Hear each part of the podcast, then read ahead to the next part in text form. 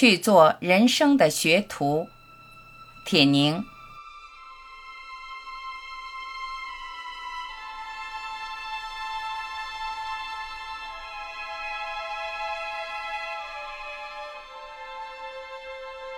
三十年前，听朋友讲起他的农民老父亲。这位老父亲一生赶牛车、赶马车，在城市工作的儿子决意请父亲坐一次火车，并告诉父亲要坐快车。父亲这才知道，原来火车还分快慢，就问儿子：“快车票便宜还是慢车票便宜？”儿子答：“当然是慢车票便宜。”父亲惊奇地说：“坐慢车的时间长，怎么反倒便宜？”那时，我们一边听朋友讲，一边笑笑那老父亲的天真。三年前，在新加坡读到一则关于跑步的故事：一个青年和一个老人清晨在公园跑步。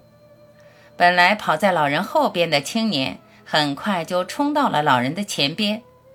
他优越感十足的回头叹道：“嗨，你们这些老人啊，到底是跑不快了呀！”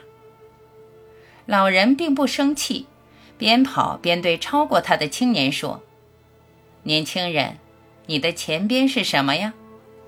青年说：“是路啊。”老人又问：“路的前边呢？”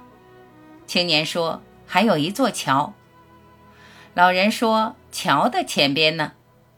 青年说：“是一片树林。”老人问：“树林的前边呢？”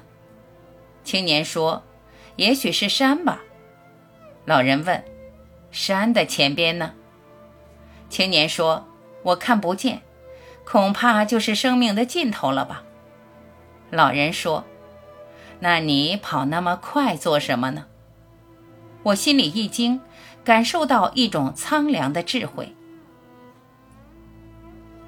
三个多月前，我走进江南山中的一片竹海。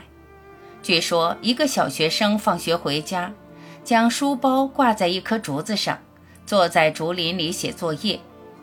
写完作业就够不着书包了，真是俏皮。我仿佛看见一棵挎着书包的新竹正窜入云霄，去天堂上学。今天我们生活在一个世故的快时代，我忽然想起朋友的农民老父亲。当年轻的我们笑他天真时，怎知他早就洞悉了慢的昂贵，就像公园里那位慢跑的老人。但当我想到那个跑步的故事，却也不打算责怪那位心怀优越感的青年。连快跑都不敢的青年，岂不是枉费了青春？于是我的眼前不断闪现出那颗挎着书包的翠绿新竹。它的速度令我恐惧，可他挎着书包的样子又让我开怀大笑。挎着书包的竹子毕竟不那么老谋深算，他是去上学吧，是去做人生的学徒吧？去做人生的学徒，这又让我想起很早以前看过的卓别林主演的一部电影《舞台生涯》。卓别林扮演一位名叫卡维罗的喜剧演员。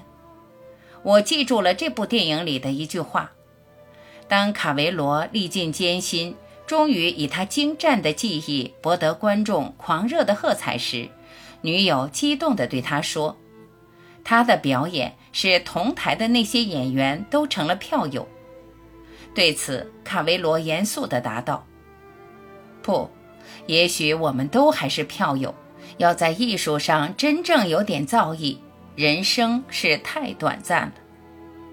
卡维罗的谦逊和上学的竹子，让我感到艺术的艰辛和生命的局促。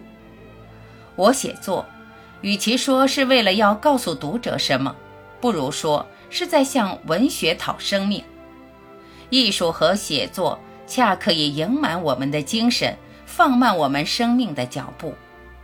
在浩瀚的宇宙中，假如人生似一棵绿竹，以我这并不年轻的生命，仍愿做背着书包的那一棵，急切努力去做人生的学徒。